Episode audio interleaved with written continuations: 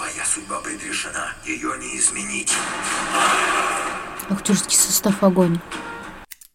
Вдохновлен скандинавской легендой о принце, принце, о принце Амлете. Принц. Принц. Принц.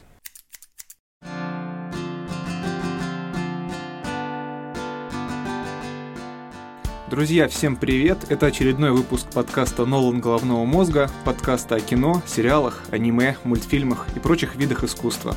Ведут его я, Сережа Червицкий. И я, Лена Захаровская. Всем привет! В прошлый выпуск я пообещала вам затронуть тему аниме, поэтому предлагаю обсудить сегодня фильм «Призрак в доспехах». А я, как и обещал, поговорю о фильме «Варяг».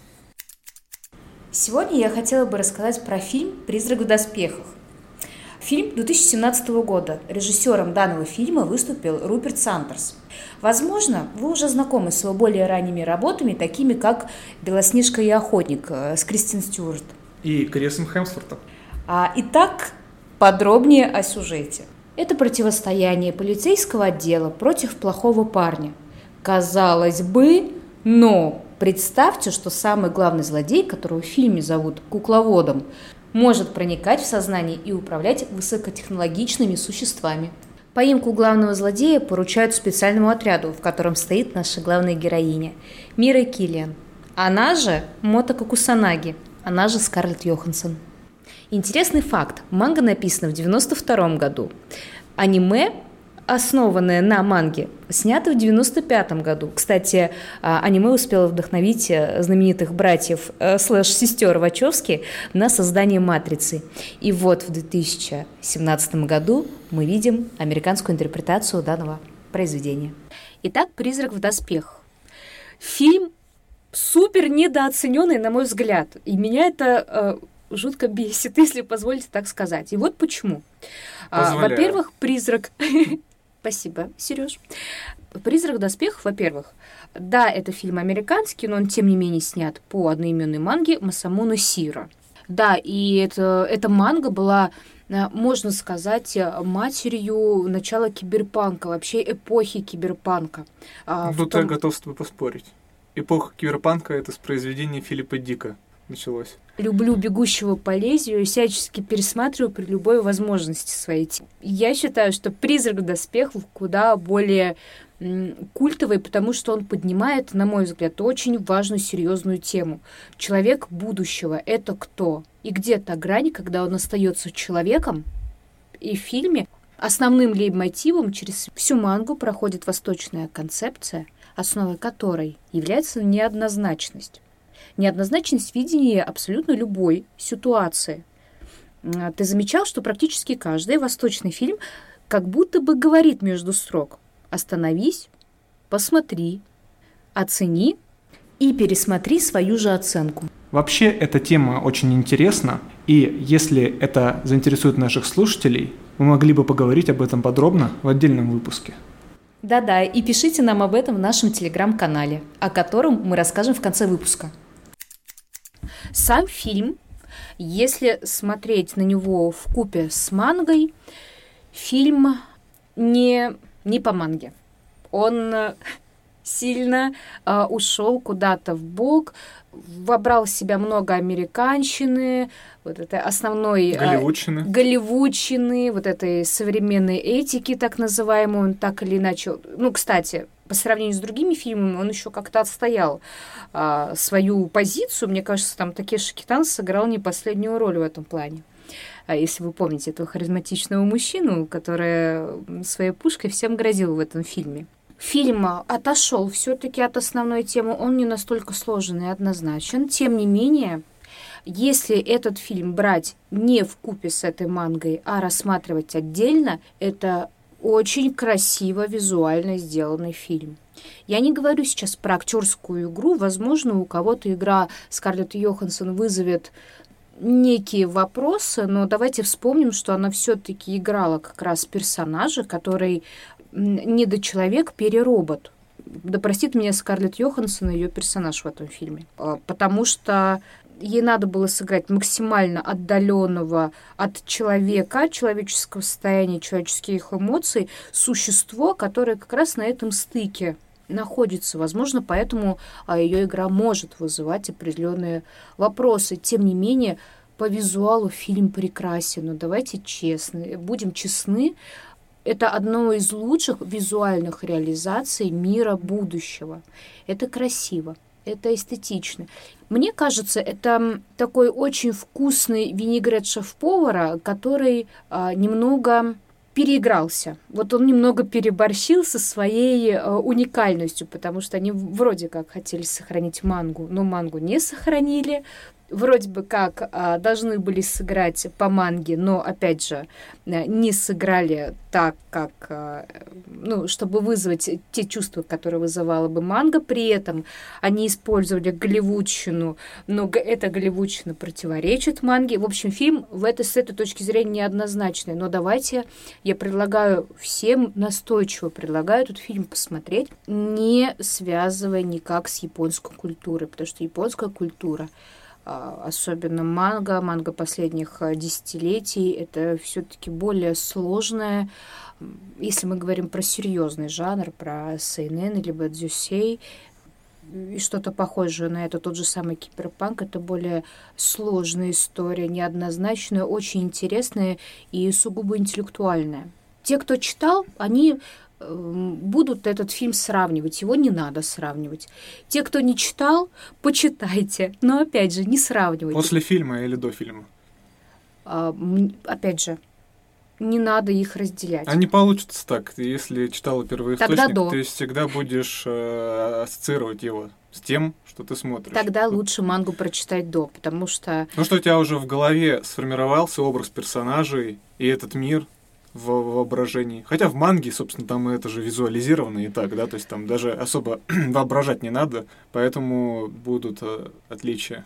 Тем не менее, Сереж, а, я кажется, что если посмотреть фильм и потом прочитать мангу, во всяком случае в манге будут одни ожидания. И получится небольшой сюрприз, потому что манга чуточку сложнее и более вдумчивая, нежели фильм. Но при этом мне фильм понравился. Я его рекомендую. Просто оценить визуальную составляющую еще одну из вариаций мира будущего, мира человечества. Мне кажется, это будет очень хорошо.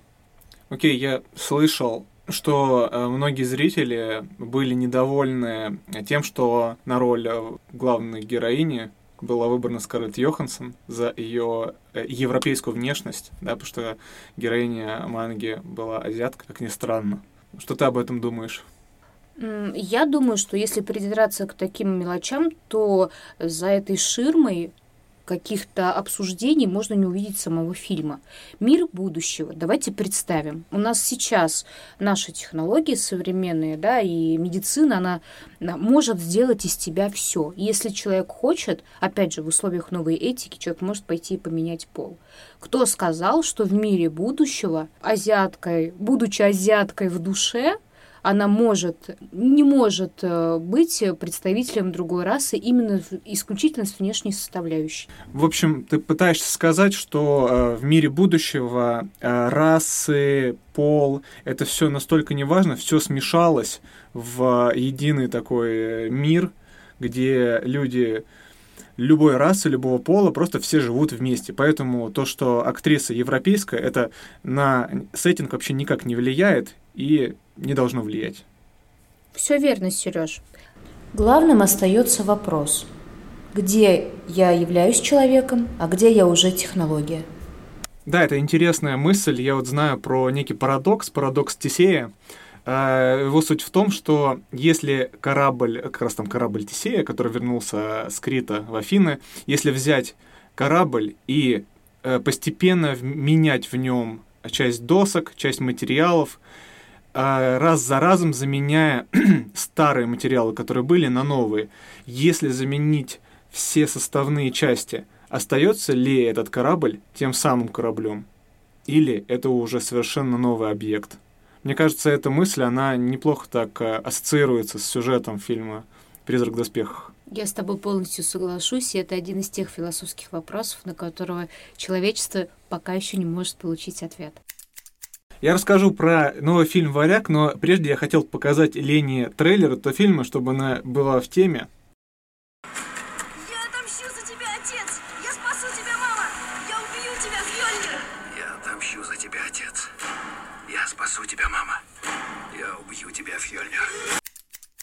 Если коротко, эта фраза определяет весь фильм и его сюжет, и, в принципе, на этом можно заканчивать наш подкаст. Конечно же, это шутка, здесь есть что обсудить, так что продолжаем. В этом фильме очень сильный актерский состав. Александр Скарсгард, Аня Тейлор-Джой, Итан Хоук, Николь Кидман и небольшая роль Уильяма Дефо. Насчет Скарсгарда. Вообще фамилия такая у него сложная, Скарсгард, я не сразу смог ее выговорить. В общем, это сын Стеллана Скарсгарда, известного актера. Вообще их актерская династия очень широкая. Например, у него, у Александра, много братьев. Я знаю только Билла Скарсгарда. Это актер, который играл клоуна Пеннивайса из э, фильма хоррора «Оно». Еще один интересный факт. э, В фильме э, Скарсгард играет сына Николь Кидман, при этом Николь Кидман старше его всего на 9 лет. Я еще когда смотрел, мне показалось, что они в целом в кадре смотрятся как ровесники. И еще один интересный факт. Э, Николь Кидман и Скарсгард, они вместе снимались в сериале э, «Большая маленькая ложь» в первом сезоне.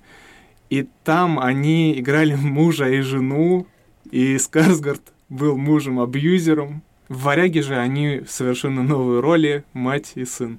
Теперь поговорим про сюжет. Этот фильм вдохновлен скандинавской легендой о истории принца Амлета. Это легенда 13 века. История юного принца Амлета, наследника короля, который возвращается после длительного похода, э, празднует, но на следующий день его убивает, убивает его собственный брат. Мальчик все это видит, и мальчику удается сбежать. Но теперь он движется по пути мести, желая отомстить своему вероломному дяде. Он как Саски, который хочет убить своего брата. Также принц Амлет хочет убить своего дядю. Сергей, ну из- извини, я немножко перебью тебя, но ты сейчас э, затронул очень больную тему. Не смей трогать деревню скрытого листа. Пожалуйста, не приплетай эту историю. Для меня просто тема мести это сразу же Саски, поэтому я не мог об этом не упомянуть. Вот я стану Хакаги, и не будешь ты больше говорить про, на эту тему. Ладно, вернемся к обсуждению. Нам показывают э, эту завязку, э, затем нам показывают уже повзрослевшего Амлета, которого теперь отыгрывает Скарсгард. Огромный раскачанный чувак. Он все это время готовился, скажем так, к Дню X и узнал, что его дядя был также свергнут с престола и изгнан в Исландию. И он решает поехать в Исландию. Там он встречает, пока плывет, знакомится с Ольгой, которая играет Таня Тейлор-Джой. И дальше я сюжет не буду рассказывать, потому что это будет спойлер. Про- извини, а не та ли это Ольга, которая наша, российская? Нет, это обычная Ольга, рабыня из э, деревни русов. Там русские, русских называют русы. Совпадение? Не думаю. А, Хочу поговорить немножко про режиссера Роберта Эггерса. Роберт Эггерс — это достаточно молодой режиссер, считается режиссером-визионером. Он снял два крупных фильма «Ведьма» и «Маяк». Последний вышел в 2019 году. Я ни один из этих фильмов не смотрел. Я пробовал смотреть фильм «Маяк», но выдержал только где-то первые пять минут. Уж слишком артхаусная была эта картина, черно-белая. Из наград у него ничего серьезного нет. Он только за «Маяк» взял награду на Канском кинофестивале. «Ведьма» — одна из первых актерских работ Ани Тейлор-Джой. Так что можно сказать, что наш режиссер открыл ее всемирному кинематографу. Режиссер очень дотошный. Для фильма «Варяг» э, он нанял э, множество профессионалов, историков, археологов, которые должны были максимально точно воссоздать аутентичность всех элементов фильма. Как я читал, даже амулет на шее нашего принца Амлета выполнен с исторической точностью. Теперь о самом фильме, о впечатлениях. На самом деле фильм очень своеобразный. Жанр этого фильма это такой исторический, на мой взгляд, психоделический, хорроровый экшен. А сложно найти какие-то похожие аналоги, у меня сразу же ассоциация — это фильм «Ной» режиссера Даррена Аронофски. Визуально фильм очень красивый. Очень много натурных съемок снимали в Ирландии, в Исландии, и эта природа, она очень классно показана. Я вообще фанат на самом деле такого природного климата, поэтому, когда вижу в кино какой-нибудь мох или ледники, все, мне сразу же это нравится. А в чем заключается основная странность, на твой взгляд? На мой взгляд, странность в самой подаче фильма он э, не сильно все разжевывает. Э, ты можешь только примерно догадываться, что происходит. Э, то есть здесь за счет именно такого сторителлинга. Раска... Нам больше показывают, чем рассказывают. И не всегда понятно, где в фильме реальность, а где некий трип психоделический главного героя. В этом фильме очень много отсылок к скандинавской мифологии. В кадре может внезапно появиться Валькирия, которая скачет к вратам Вальгаллы или не Вальгаллы, но это фантастическая часть, она э, очень интересно вплетается в сюжет.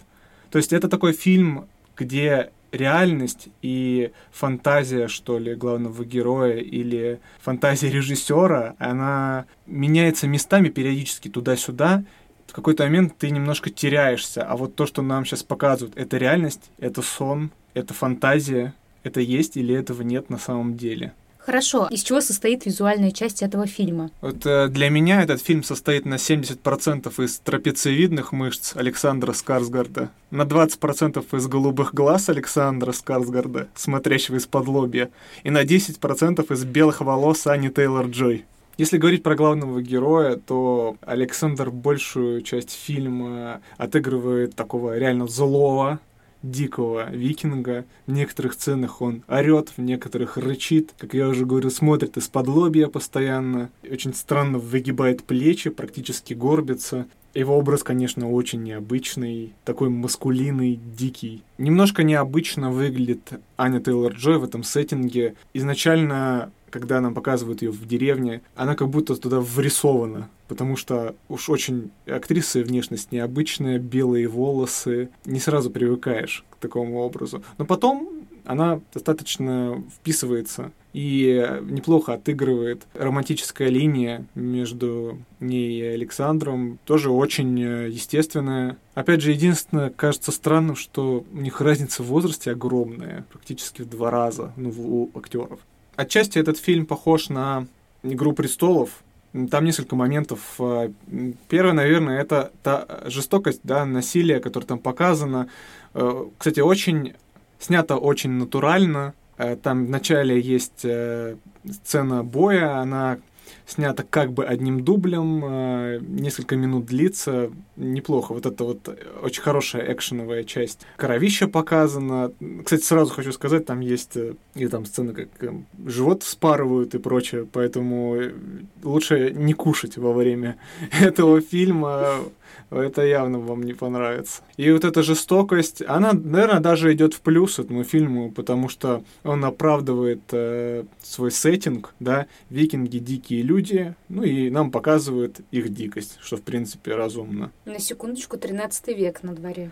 У меня от фильма остались смешанные чувства, я не могу точно сказать, нравится он мне или нет, но я могу сказать о нем одно. Это как минимум визуально очень хороший, красивый фильм – с достаточно простой историей тема мести в этом фильме очень хорошо раскрывается. Фильм тянут, по сути, два главных персонажа, Скарсгард и Тейлор Джой, и их романтическая линия. Игра остальных актеров не сильно впечатляет. Если вам нравятся средневековые кровавые авторские фильмы, а также если вам а, нравятся предыдущие два фильма Роберта Эггерса, то этот фильм вам должен понравиться. Спасибо, что провели с нами время. Если вам понравился подкаст, ставьте лайки и подписывайтесь на него в Яндекс Музыке и Apple подкастах. Отправляйте ваши отзывы и пожелания нам на электронную почту nolangm собакаяндекс.ру а также в телеграм-канал Нолан Головного Мозга. В следующий раз мы обсудим третий сезон антологии «Любовь, смерть и роботы» от Netflix. Всем пока и до новых встреч! Пока-пока!